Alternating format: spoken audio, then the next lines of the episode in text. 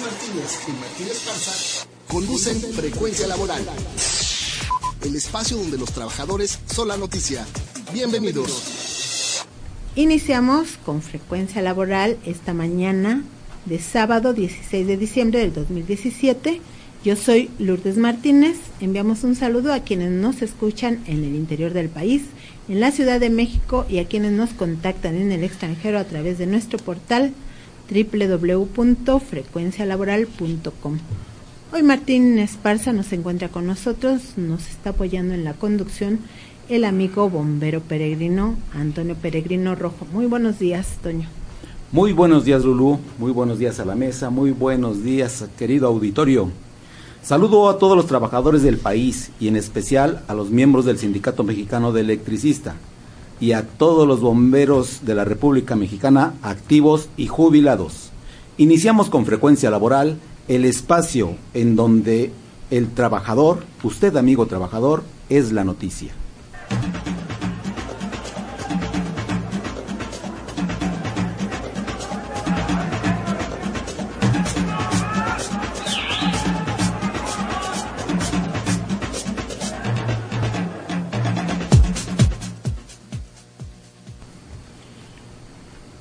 Termina el año en la economía familiar?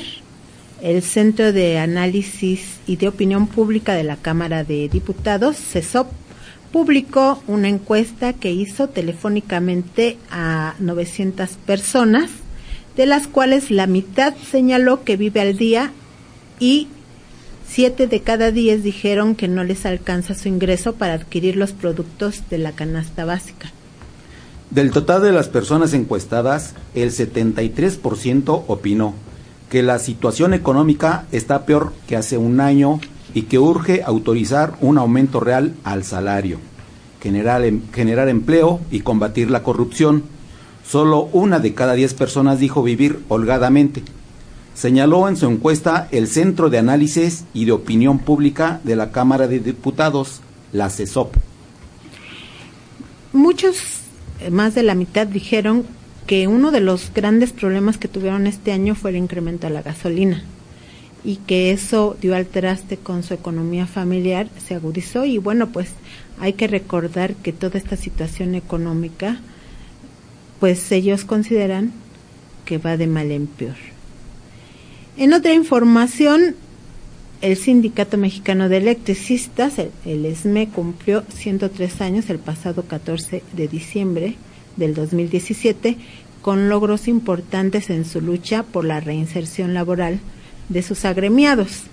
Martín Esparza nos invitó, pero teníamos ese día muchas tareas. Una de ellas, pues, era muy importante, no pudimos asistir, pero pues sí quisiera que comentaran sus opiniones. A mí me parece que es un gran logro que el Sindicato Mexicano de Electricistas haya cumplido 103 años. Es uno de los sindicatos más antiguos de la historia de México, licenciado Luna. Efectivamente, no es sencillo mantener una organización sindical y sobre todo en, eh, en las condiciones que desde, mil, desde el 2009 eh, le toca vivir al Sindicato Mexicano de Electricistas que se ha mantenido, ¿no? Que no obstante eh, la presunción que existe de que el Estado, a través de dos presidentes, ha intentado eh, no solamente terminar con el Sindicato Mexicano de Electricistas, sino lo que se llame sindicatos. Por eso las constantes reformas que se hacen a la ley laboral.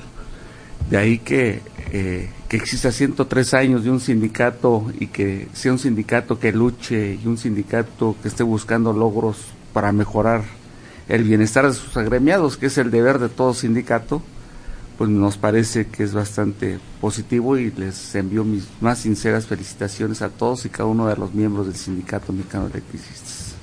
Así es. Bueno, pues en realidad han tenido que remontarse porque los querían eliminar propiamente como sindicato, no solo a la empresa, que era una empresa paraestatal, Luz y Fuerza del Centro, sino al mismo sindicato intentaron eliminarlo y no pudieron.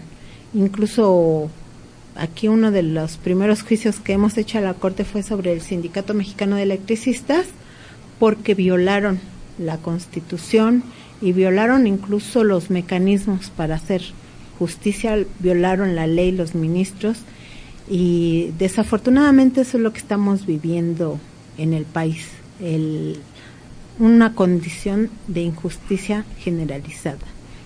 Pues un, nuestra más sincera felicitación para los compañeros del Sindicato Mexicano de Electricistas en Resistencia que han dado muestra y ejemplo de cómo se debe luchar por defender los derechos humanos laborales, ya sea para crearlos o para reconquistarlos, ¿no? y no permitir que nos eliminen de un plumazo por el capricho o interés personal o de grupo de un presidente en turno o de un ministro de la Suprema Corte o de diputados y senadores que nos eliminen los derechos humanos laborales porque ya han eliminado muchos.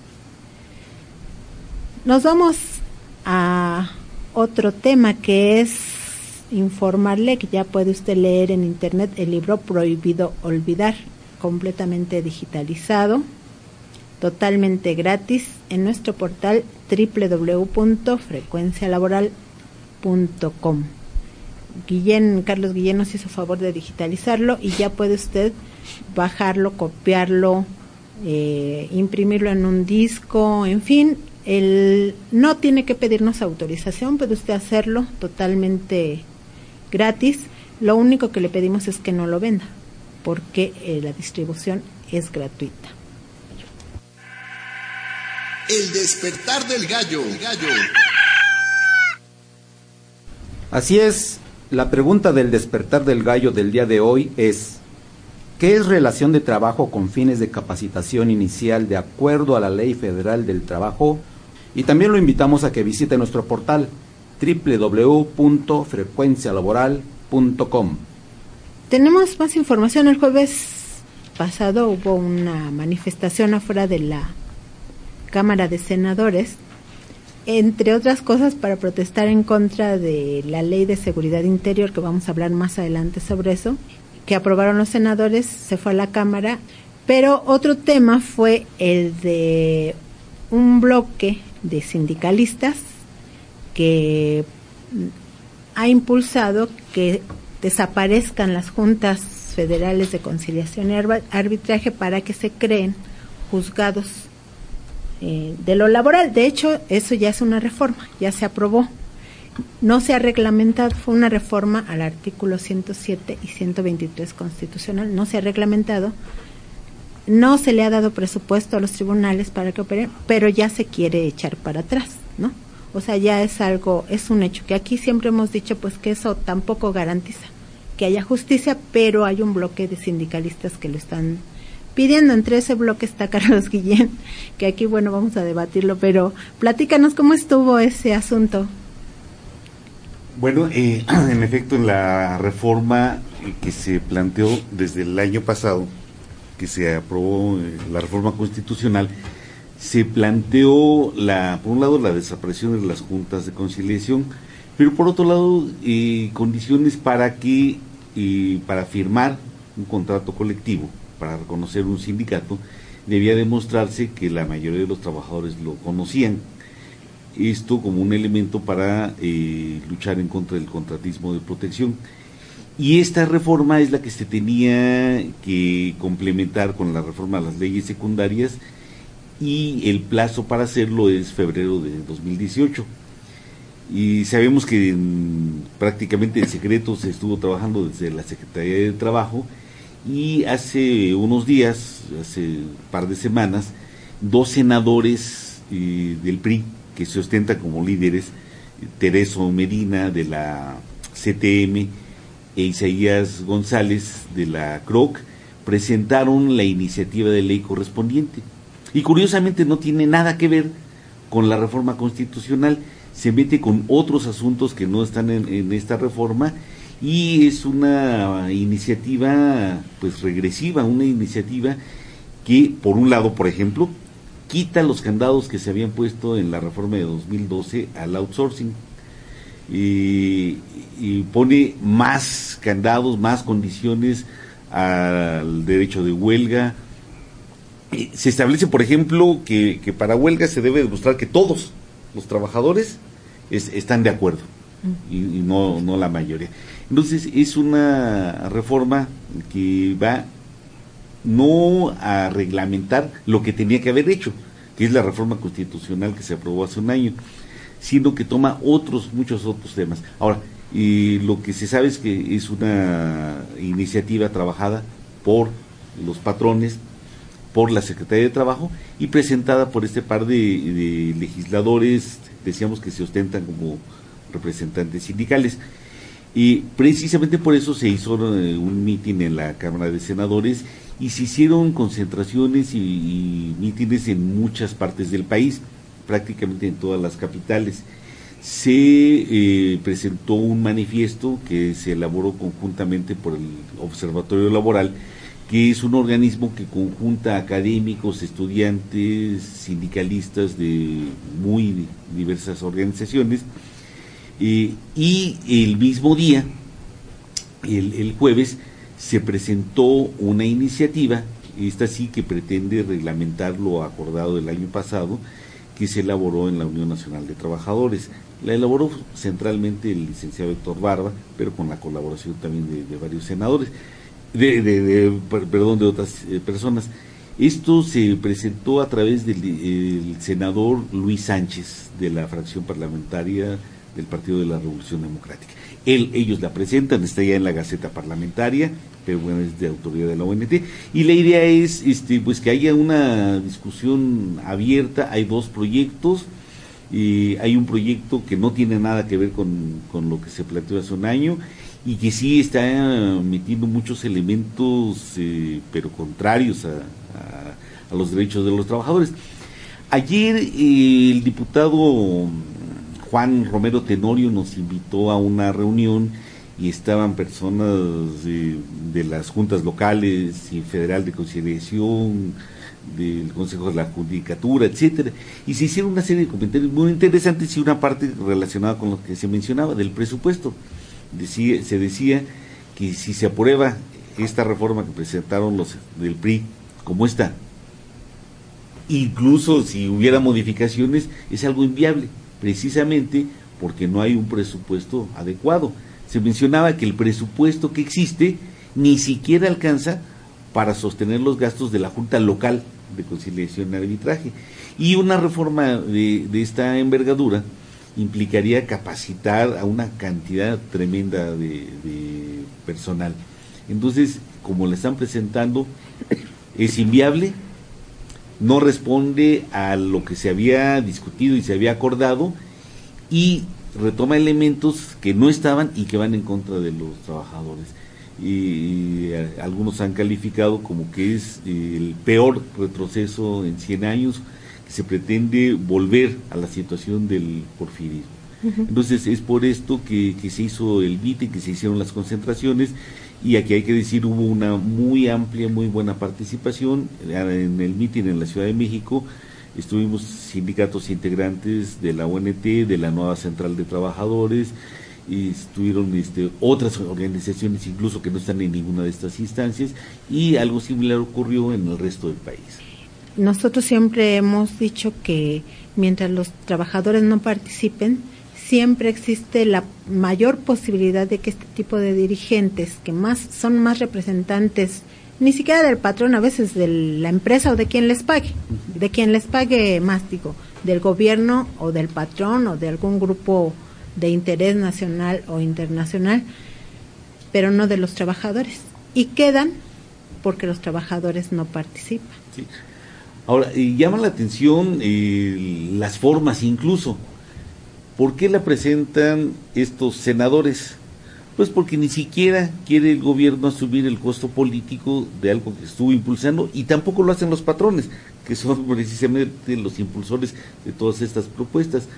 La hacen un par de senadores que son de organizaciones que incluso habría que decirlo en este momento están siendo puestos en tela de juicio a nivel internacional, tanto la CTM como la, como la CROC eh, están suspendidos en sus derechos por la Confederación Sindical Internacional, precisamente porque son organizaciones que, practican el sindicalismo de protección.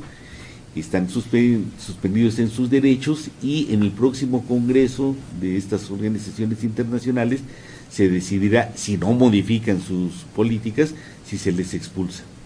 Entonces, difícilmente se puede hablar de organizaciones que sean representativas de los trabajadores quienes presentaron esta iniciativa. Nos vamos a ir a un corte y regresamos. Estás escuchando Frecuencia Laboral con Lourdes Martínez y Martínez Parza. Seguimos. Tenemos llamadas del auditorio Alejandro Serrano de Hidalgo, los productores de Betabel de Tlahuelilpan, Hidalgo, mandan un saludo a Martínez Parza por su aniversario del Sindicato Mexicano de Electricistas. Gustavo Hernández comenta que la Ley de Seguridad Interior es una forma de demostrar que están preparando el camino para las ah, elecciones de 2018 y Ángel Cervantes que dice que dice que bien que haya un libro de distribución gratuita prohibido olvidar que por cierto se hizo su tercera presentación el miércoles 13 de diciembre. El maestro Pedro Hernández nos hizo favor de abrir un espacio en la Feria del Libro de la Alameda para leer en libertad. Ellos hacen su feria y en esta ocasión invitaron a la presentación del libro Prohibido Olvidar. Les agradecemos, se repartieron 35 libros que nos estamos eh, distribuyendo en diferentes partes. Vienen otras dos presentaciones, están a la puerta. Una es en Cananea, que esperemos sea pronto. Y otra va a ser en Nayarit. Ah, eso, eso una más en Zacatecas. Entonces, eh, si en Cananea está previsto que el licenciado Luna nos haga favor de hacer la presentación, en Nayarit Pedro Villegas, en Zacatecas el maestro Efraín Arteaga Domínguez, que es el líder de los exbraceros, y en Morelia Francisco Zamudio, que ex minero y todos ellos escribieron su historia, su testimonio en el libro Prohibido Olvidar. Bueno, a lo mejor Carlos Guillén se da una vueltecita por Morelia también. Esperemos. Y bueno, esa es la forma en que nosotros estamos pudiendo hacer las presentaciones, nos estamos distribuyendo entre todos. Esta ocasión le tocó, ahora sí que hacer la coordinación de la presentación a Toño Peregrino, al licenciado Luna, pero estuvo presente el maestro Pedro, estuvo María Luisa López, Pedro Villegas y el maestro José Cardosa. Estuvieron ahí comentando y hubo muy buena participación. Había... ah, también fue Carlos Guillén que le tocó un rabito, porque estaba también ayudándome aquí a unas tareas muy importantes que teníamos que hacer. Entrando a la información nuevamente, la Ley de Seguridad Interior con la que buscan militarizar al país fue aprobada en la Cámara de Senadores el jueves 14 de diciembre del 2017, que Guillén estaba ahí protestando por porque quieren echar abajo una reforma que ni se ha implementado para la justicia laboral y se hicieron cambios, pero lo que no le quitaron fue lo más grave, que le dejan al presidente de la República y a un comité ahí del Poder Ejecutivo de Seguridad Nacional toda la decisión de aplicar el militarismo en México y eso pues huele a aires de dictadura porque la Constitución es muy clara cuando señala que no se puede depositar todo el poder en una sola persona. Y ahí sí dice claramente en su artículo 11 que el presidente puede decidir eh, o los gobernadores, porque dice el titular del poder ejecutivo y el titular del poder ejecutivo es el presidente de la República o los gobernadores en turno. Entonces eso es muy grave. Ya está aprobada en la, Cámara de Senadores. diputados. La aprobaron los diputados la mandaron al Senado, en el Senado le hicieron algunos cambios menores, la regresaron a los diputados y ya ni la revisaron, la aprobaron. Ya la aprobaron y se queda entonces con esa grave situación de que una persona va a poder decidir que se militarice al país. Pero bueno, tenemos la probabilidad de que se decrete como inconstitucional porque viola varios, varios artículos constitucionales, pero como está la Suprema Corte avalando reformas inconstitucionales, pues no hay mucha esperanza. La esperanza estaría en la movilización social. En más información, ¿cómo pinta la economía para los productores y trabajadores del campo? Maestro Sócrates Silverio Galicia Fuentes nos va a informar esta situación. Él es maestro investigador, es eh, maestro en ciencias de la Universidad Autónoma Chapingo quien nos va a comentar cómo está esta situación, maestro. Bueno, yo hice un escrito sobre que le he titulado 35 años de políticas de ajuste estructural y 24 de Tratado de Libre Comercio. Hay que recordar aquí cuáles fueron las promesas del Tratado de Libre Comercio en general y en particular para, para el campo. En general, pues se, ah, dijo que se iban a incrementar los salarios, que iba a mejorar la calidad de vida, que iba a haber más empleos. Fueron grandes promesas ¿no? para la economía mexicana.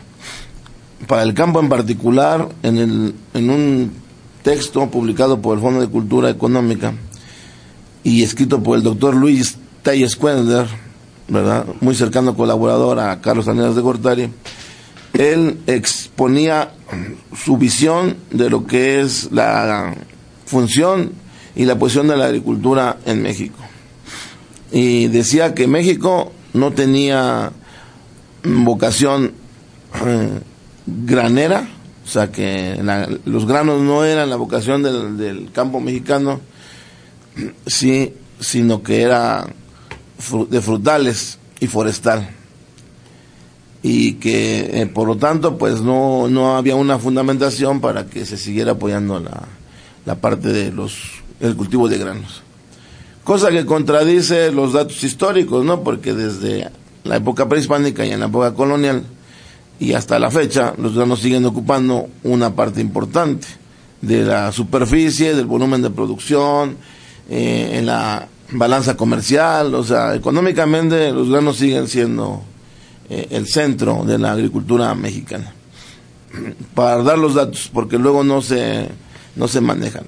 México tiene 20 millones, así para darlo en números redondos, de, de, terrenos agrícolas donde se practica la agricultura, de los 200 millones que constituye el territorio nacional. O sea, el 10% del territorio es agrícola, nada más. Tiene 50 millones de producción pecuaria, ¿sí? y otros tantos aproximadamente de, producción forestal. eso ha variado porque debido a la devastación, porque en realidad era como la mitad del territorio tenía selvas y bosques hasta en la época de la colonia, pero con la destrucción de selvas y bosques, pues hoy se ha reducido casi a la mitad, ¿no? Y sigue el proceso, ¿no? De, de devastación de los bosques. Bueno, en la parte agrícola, eh, más o menos el 60% de la superficie agrícola se dedica a granos, principalmente maíz. Maíz eh, llegó a ocupar 9 millones de hectáreas eh, en la época antes del Tratado de Libre Comercio y, antes de, estas políticas. ¿sí? Y de ahí trigo y sorgo había llegado a ocupar un, un, porcentaje más grande incluso que el trigo. Y luego frijol, ¿sí? esos cuatro cultivos. Ya otros cultivos de como oleaginosas, pues representaban un poco una superficie menor, ¿verdad? Como la soya principalmente, el cártamo, el ajonjolí, el cacahuate, que eh, eh, siempre se han cultivado en México, pero que tenían un porcentaje más bajo. Entonces, en la parte de granos y de cultivos básicos, pues, repito, o sea, más del 60% de la superficie y del volumen de producción es, lo representa granos. Ellos apostaban entonces a las, a las hortalizas principalmente, Hablaban entonces de una estrategia que sigue vigente que llamaban reconversión de la agricultura mexicana. Sí, apostándole pues a que los agricultores mexicanos se fueran hacia las hortalizas. Cosa que no ha ocurrido en lo más mínimo. O sea, la superficie hortícola sigue prácticamente estancada en cuanto eh, medio millón de hectáreas. O sea, las hortalizas en México representan una superficie muy baja ¿no? del total de las 20 millones. Eh, ¿Por qué? Bueno, porque tenemos otros cultivos, como le llaman industriales, que representan una superficie mayor que, las hortalizas. Sin embargo, entonces podemos hacer una, un balance pues a, a estas fechas, ¿verdad? De qué es lo que ha pasado. Entonces, eh, primero unos comentarios sobre la, la economía en general. México, ¿verdad? Representa, tiene el primer lugar en exportaciones, ¿verdad? De América Latina, con el 60% de, de la manufactura principalmente. O sea, México se ha convertido en un país netamente exportador. pero eso no se ha traducido en beneficios, en ningún beneficio para la población, sino por el contrario, esa, esa capacidad exportadora ha sido básicamente a costa, verdad, de los salarios y del nivel de vida de la población mexicana y también a costa de los recursos naturales de México. Estás escuchando Frecuencia Laboral con Lourdes Martínez y Martínez Parza. Seguimos. Nos hacen la pregunta de que si se puede echar abajo la ley de seguridad que ya estoy viendo aquí en la Gaceta Parlamentaria, que el PRI votó 199 votos, 11 fueron de del PAN, aunque tuvo dos en contra, el PRD no, no votó ni a favor ni en contra. Estuvieron ausentes. Se fueron, Y, pero ¿para qué sirve eso? Hubiera servido más votar en contra. O sea, si te sales y rompes el quórum, cuando eres mayoría, cuando eres minoría, pues no, no, no haces más que pues estar ausente. El Partido Verde, todos votaron a favor. Morena en contra, 23. Movimiento Ciudadano igual se salieron. O sea, ¿para qué sirve que se salgan? Está, siendo minoría sirve más que te quedes a debatir y alegar y a votar en contra. Nueva Alianza, pues ese partido no debería realmente ni existir, porque igual que el Partido Verde, todo lo que diga el PRI es lo que hace. El PES, dos a favor y uno en contra. Que por cierto, Morena se va a aliar con el PES, pues que vaya pensándolo, porque les van a echar por voto del PES a los militares. Lamentable que tengamos ese tipo de diputados. Sí se puede echar abajo si la sociedad participa. El ombudsman puede meter un recurso de inconstitucionalidad. También el mismo Congreso, pero pues ya estamos viendo que votaron a favor. Y la Suprema Corte puede declararlo inconstitucional, pero verdaderamente... Tiene, un tremendo caso. Tiene un tremendo caso que no declara nada inconstitucional, aunque sea inconstitucional. Bueno, seguimos en la información. Estábamos viendo el asunto agrícola del país. Sí, entonces decíamos que México se ha convertido en un país exportador, sobre todo de manufacturas. Se venden al exterior diariamente mil millones de dólares, o sea, un millón de dólares por minuto. Eh, pero de ese valor, ¿verdad? Que se exporta, el 60% no es valor agregado eh, mexicano, sino que el 60% corresponde a Estados Unidos y a Canadá del valor agregado de las exportaciones mexicanas y de ellas el 37% pues corresponde a Estados Unidos y el 23% a Canadá. Sí, entonces tenemos que pues señalar que en el caso de además que ese comercio no es este por decirlo global, sino que es eh, comercio entre las propias firmas, ¿sí?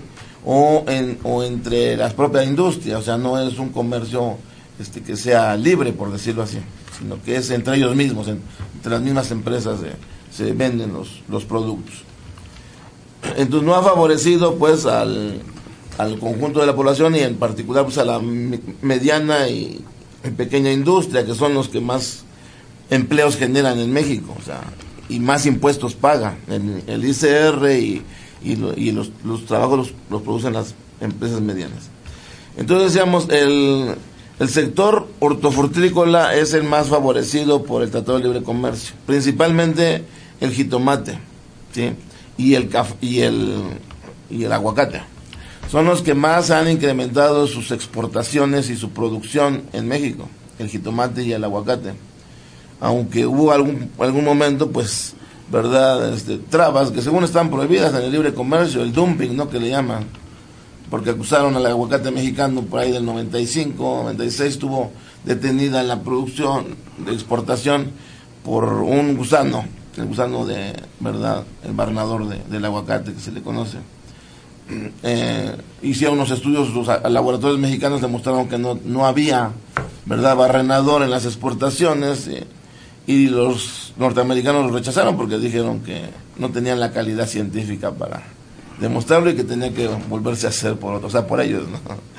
Al final, pues se demostró que no, no tenía, ¿verdad?, esa, ese problema y pues se ha continuado. De tal manera que eh, en la actualidad, en el 2016, ¿verdad?, la exportación de, aguacate alcanzó la cifra de 319 millones de dólares. Cuando antes eh, el café ocupó el primer lugar, fue, es uno de los afectados la exportación de café café era productor de divisas en México, este, solo abajo del petróleo. Entonces, el café, digo, eso no, no, se mencionaba mucho ni sabía, pero, pero y hoy, hoy el café pues no representa eso. Ahora son el jitomate y el aguacate los que están ahí. Y otros cultivos, pero sobre una base de superficie pues, pues muy baja, muy concentrada. Entonces, los beneficios pues están muy concentrados. ¿Y a costa de quién también? Pues del, proletariado agrícola, o sea, de los jornaleros, de los 6 millones que tienen salarios pues bajísimos. Salario mínimo generalmente es lo que El salario rural o agrícola en México está aproximadamente en 3 dólares y medio, mientras que en Estados Unidos son 58 dólares el salario agrícola, o sea, 14 veces más bajo el salario del medio rural en México que, que en Estados Unidos y que incluso eh, a nivel de la OCDE los salarios en México son los más bajos. Hasta Chile tiene el doble del salario en México, eh, pues están pagando un dólar, ¿no? Este, más o menos por hora, mientras que en este en, Chile están a, dos dólares y Turquía, que digo, por decir los más bajos, ¿no? Está a tres tres y medio dólares. Bueno, pues en el libro Prohibido Olvidar señalamos el caso de los trabajadores agrícolas, es decir, los que no son los que no tienen tierra, los que nada más tienen su fuerza de trabajo para sobrevivir, que en muchos casos los contratan, pero ni siquiera por un salario, sino por lo que logren cosechar. y entonces como les pagan por lo que pese la cosecha, entonces ponen ellos a trabajar a su esposa y a sus hijos menores de edad en, en ese mismo trabajo y les pagan poco más del salario mínimo pero no llega a veces ni a dos ni a tres salarios, de tal manera que la esposa y los hijos están en condición de semiesclavitud.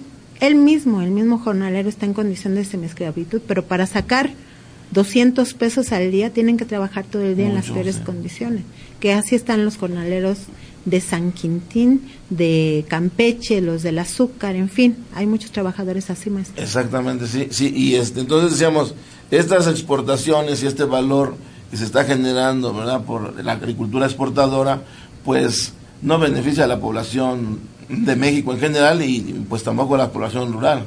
Tenemos en el sector rural aproximadamente 26 millones de mexicanos y de esos 6 millones son jornaleros, ¿sí? Los cuales pues tienen salarios pues de hambre, ¿no? O sea, y sus condiciones laborales pues también son pésimas, ¿no? Pero esto no es producto del Tratado de Libre Comercio, o sea, hay cosas que son crónicas, ¿no? O sea, y una de ellas es esta.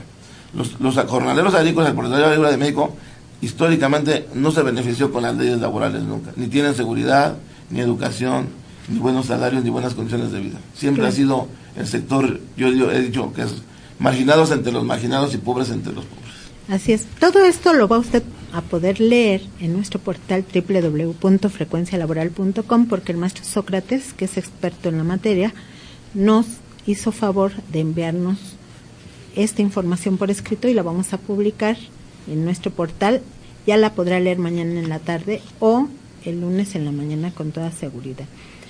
Y tenemos llamada, eh, más bien mensajes de quienes nos están viendo en el Facebook. Marcos,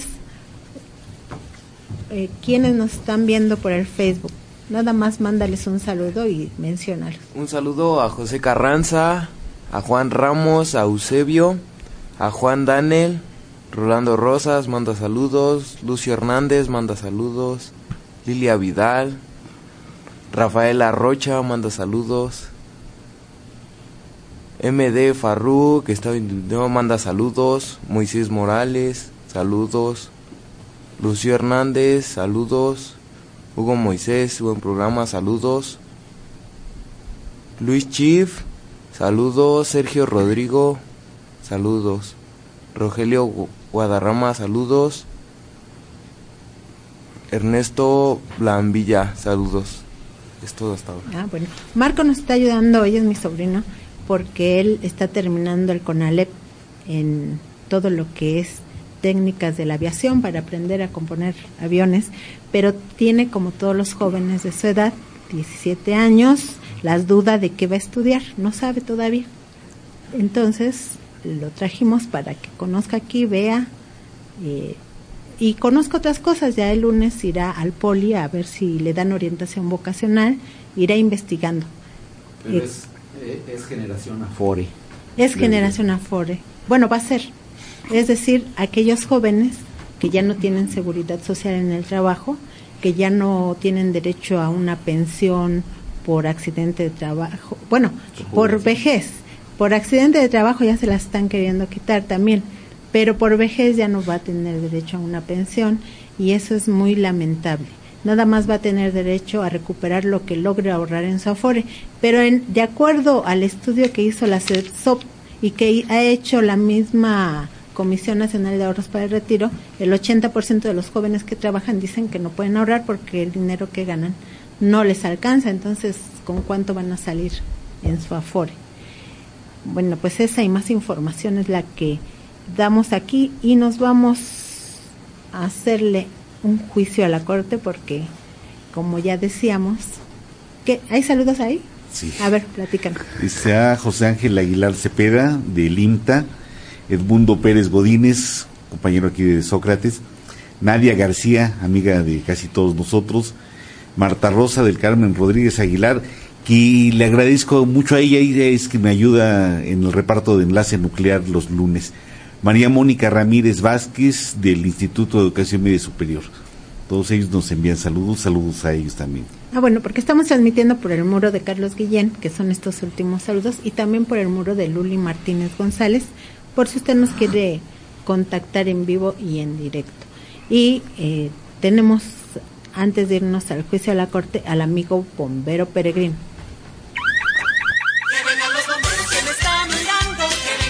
Prevención laboral con el bombero peregrino.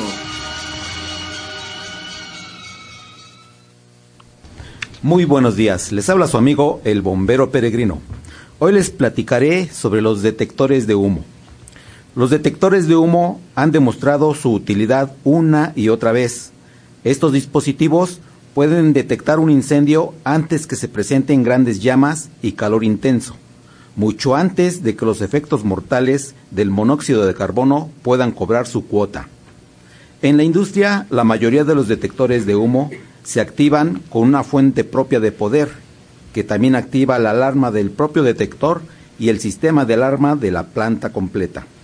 Para el hogar existen detectores de humo de pilas que pueden colocarse en la sala, la recámara o el estudio. Son económicos y los pueden comprar hasta en las tiendas departamentales. En caso de que exista humo, el detector prende una luz intermitente y activa un fuerte sonido. La recomendación es que compren un detector de humo para su hogar y otro para su negocio. Para mayor información, comuníquese con el cuerpo de bomberos más cercano o llame al 068 o escríbame al siguiente correo electrónico antonioperegrinorojo@yahoo.com.mx. Informó para Frecuencia Laboral su amigo el bombero peregrino. Estás escuchando Frecuencia Laboral con Lourdes Martínez y Martínez Parza. Seguimos. Juicio a la Corte. Licenciado Luna, hoy vamos a hacer un juicio a la Corte porque está eliminando el derecho a la justicia plena al impedirnos ampararnos contra reformas constitucionales. Pero aquí es eh, algo que hay un ingrediente extra. Eh, sobre todo, bueno, no olvidemos que los constituyentes lo que procuraron o intentaron eh, plasmar en las diversas normas es de que el poder no estuviera concentrado y en función de ello determinaron que existían tres poderes los que pudieran regir la vida de un país, que es el poder legislativo, el poder ejecutivo y el poder judicial. Y cada uno debe ser el contrapeso de otro. En este caso, esta reforma que se hizo en el empezó desde el 2011, concluyó en el 2013, que es cuando se da a conocer la reforma a la ley de amparo, es el poder legislativo el que modifica eh, la ley de amparo en el sentido de que en el artículo 61 eh, agrega una fracción en la cual eh, determina qué juicios de amparo son improcedentes, es decir, cuando no procede un amparo eh, ah, por razones. Y lo que agregan ellos es decir, contra adiciones o reformas a la constitución política de los Estados Unidos mexicanos. Y a todos pareciera que nos pasó de noche este, hecho. Y es aquí donde también, bueno, la Corte tiene una responsabilidad, porque desde el constituyente de 1824 hubo una cuestión que eh, nos parece que es de vital importancia en cuanto qué es lo que dio como antecedente el pensar en la distribución de poderes y qué es lo que se pretendía buscar con la ley de amparos. Mariano Otero fue uno de los principales impulsores de la ley de amparo en México. Y se decía que sin justicia no hay libertad. Y la base de la justicia no puede ser otra que el equilibrio entre los derechos de los demás con los nuestros, en el anhelo de hacer reinar la igualdad ante la ley, la libertad sin desorden, la paz sin opresión. Es un poco más eh, extenso esto que estoy mencionando, pero a partir de ahí esto es lo que da como fundamento el código de ética con la que se debe mover el Poder Judicial.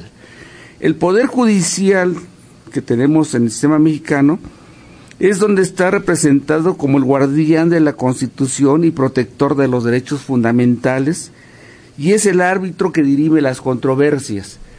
De, en el Poder Judicial, el, que está integrado por diversas instancias, el Poder Supremo lo, lo representa la Suprema Corte de Justicia. Y dentro de eso tiene un código de ética. Siendo el guardián de la Constitución y su ética se basa en valores de impartir justicia y ser justo, es aquí donde entra el dilema hasta dónde se es justo y hasta dónde imparte justicia. Justo, decía eh, en, unos diálogos de Platón, Trasimaco, eh, un personaje, que decía para él que lo justo es lo que más conviene o place al más fuerte. Y pareciera que esa es la lógica con la que se mueve actualmente nuestro cierto número de legisladores y nuestro Poder Judicial, porque tenemos toda una serie de reformas, toda una serie de amparos, toda una serie de situaciones que han presentado los trabajadores donde pareciera que esta es la dinámica con la que se mueven, de hacer, reformar o ratificar cuestiones que conviene o place al más fuerte. ¿Y quién es el más fuerte?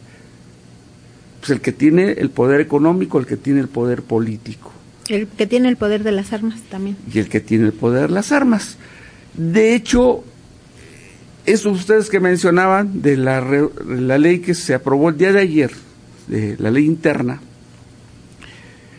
les sobró todos los razonamientos jurídicos de instancias internacionales, todos los razonamientos jurídicos de las instancias nacionales, todos los razonamientos que hicieron muchos personajes con un amplio conocimiento en lo que es la, eh, la, interpretación jurídica, todos se lo pasaron por encima y existen violaciones gravísimas a los derechos más esenciales del humano, que de hecho la Suprema Corte, por obligación ética, en este sentido debía pronunciarse, porque ya con esta disposición, aunque esta ley no es una disposición constitucional, pero ha habido otras que sí se han reformado la Constitución, en la cual nos priva a, a la gente, a la cualquiera de nosotros, el poder interponer un amparo, porque dice, no, es una ley constitucional, tú no tienes derecho. Los únicos que lo pueden hacer, si hay este, alguna lesión a los derechos humanos, es eh, la Comisión Nacional de Derechos Humanos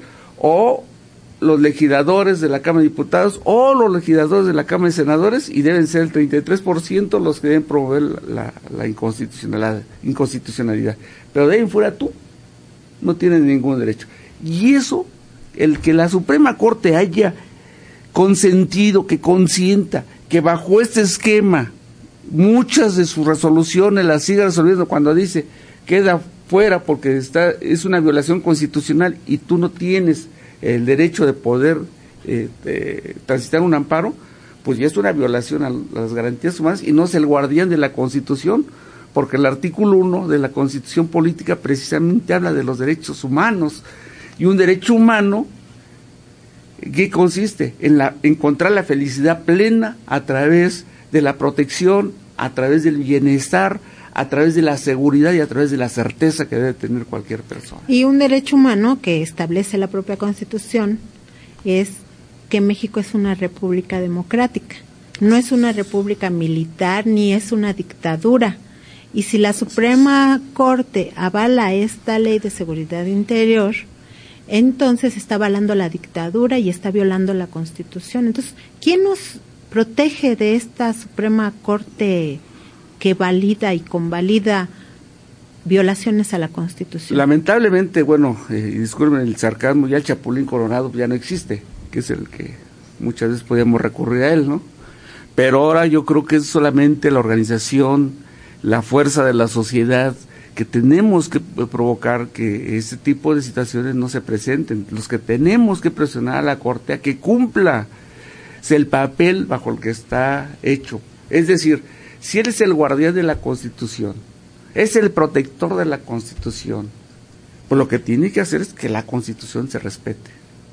Lo que tiene que hacer es que se garantice ese bienestar de la sociedad en general. Si en la controversia que están metiendo, ya el día de ayer se, mencionaba que posiblemente no le den entrada porque hubo seis diputadas que fue, eh, dijeron simplemente pues me rajo en, el proyecto de inconstitucional que presentaron y aunque eso debe ser ratificado ante este, la autoridad y no lo hicieron, entonces queda como antecedente pues que lo que dijeron públicamente no cuenta. Pero la Corte ya está valorando eso, cuando de entrada ni siquiera debía darle este pues, entrar ese tipo de comentarios, porque entonces nos actúan en un papel jurídico y legal. Y ese papel que tenemos en la Corte, y por eso considero yo que la Corte, al igual que muchos legisladores, no solamente deben ser llamados a juicio, sino deben ser expulsados porque no están cumpliendo su función para la cual ellos deben ganar un salario bastante remunerador y sobre todo están lesionando los intereses más profundos del ser humano y del mexicano en particular. Fíjese que yo tuve que revisar varios textos que se escribieron a principios del siglo 1800 o a mediados. Entre ellos se escribió uno que recorre al mundo, El Fantasma, que es el manifiesto del Partido Comunista de Carlos Marx. Y ahí él dice en dos, tres líneas que el derecho no es esa cosa imparcial que nos han hecho creer que es, sino responde a quien tiene el poder. Y que en momentos en que la sociedad no participa, claramente se manifiesta que el derecho responde a los intereses del capitalismo. Y aquí en este caso se está manifestando muy claro. Todas las reformas que se han hecho han sido para beneficiar al capitalismo transnacional, al neoliberalismo, al nacional aliado con el transnacional porque ni siquiera los empresarios nacionales los han hecho quebrar y les imponen una carga de impuestos.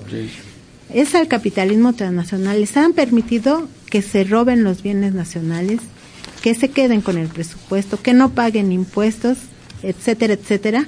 Y para eso han hecho todas esas leyes. Ah, y que paguen salarios muy bajos y sin prestaciones. Y la Suprema Corte está avalando todo eso. ¿Qué quiere decir? Que la Suprema Corte es una aliada de ese capitalismo neoliberal rapaz, que empobrecedor de la sociedad. Y entonces, ¿qué hay que hacer? Pues la fórmula es fácil, pero compleja al, al mismo tiempo. Es fácil porque se requiere participación activa. Nada de que con mi firmita y que hagan un amparo y yo firmo. Eso no sirve de nada. Tiene que ser participación, movilización, protesta en la calle.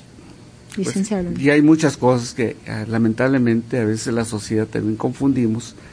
Hace un momento el compañero Carlos Guillén mencionaba de la posible reforma a la Ley Federal del Trabajo. Que ya está la reforma, ya nada más es el proyecto. Y, y se piense, desde mi punto de vista equivocadamente, que el hecho de cambiar o sustituir las juntas por juzgados, con eso va a cambiar las cosas y por el hecho de plasmar en la ley una norma que diga que debe haber democracia en los sindicatos, va a cambiar? Me parece que no, porque la democracia no se construye a través de eso, la democracia se construye a partir de la participación plena y activa de los trabajadores en sí mismo. La ley federal actual en ninguno de sus artículos menciona que no debe existir la democracia. Incluso mete parámetros para evitar ese tipo de cuestiones, pero si no hay participación de los trabajadores, como de la sociedad, no va a pasar nada. Claro, tendríamos que hacer una gran presión para quitar esos ministros. Así es. Que ganan casi 7 millones de pesos al mes y de nuestro dinero, porque es con los impuestos excesivos que nos cobran, eh, predial, luz, etcétera, con lo que les pagan a ellos para que fallen en nuestra contra. El impuesto principal es el impuesto sobre la renta. Y por datos, ¿verdad?, de los propios oficiales se ha demostrado que las empresas contribuyen un poco más con el 30% de, de esos impuestos y los trabajadores, o sea, el conjunto de los trabajadores mexicanos con el, más o menos con el 70%. Entonces los trabajadores son los que mantienen el presupuesto federal. De ese aparato que falla en nuestra contra, que, es utilizado para atacarnos. Pues es hora de irnos, ya ni el despertar del gallo vamos a leer. Nos vamos, hasta la próxima. Frecuencia laboral. Escúchanos el próximo sábado de 7 a 8 de la mañana por el 760 de AM.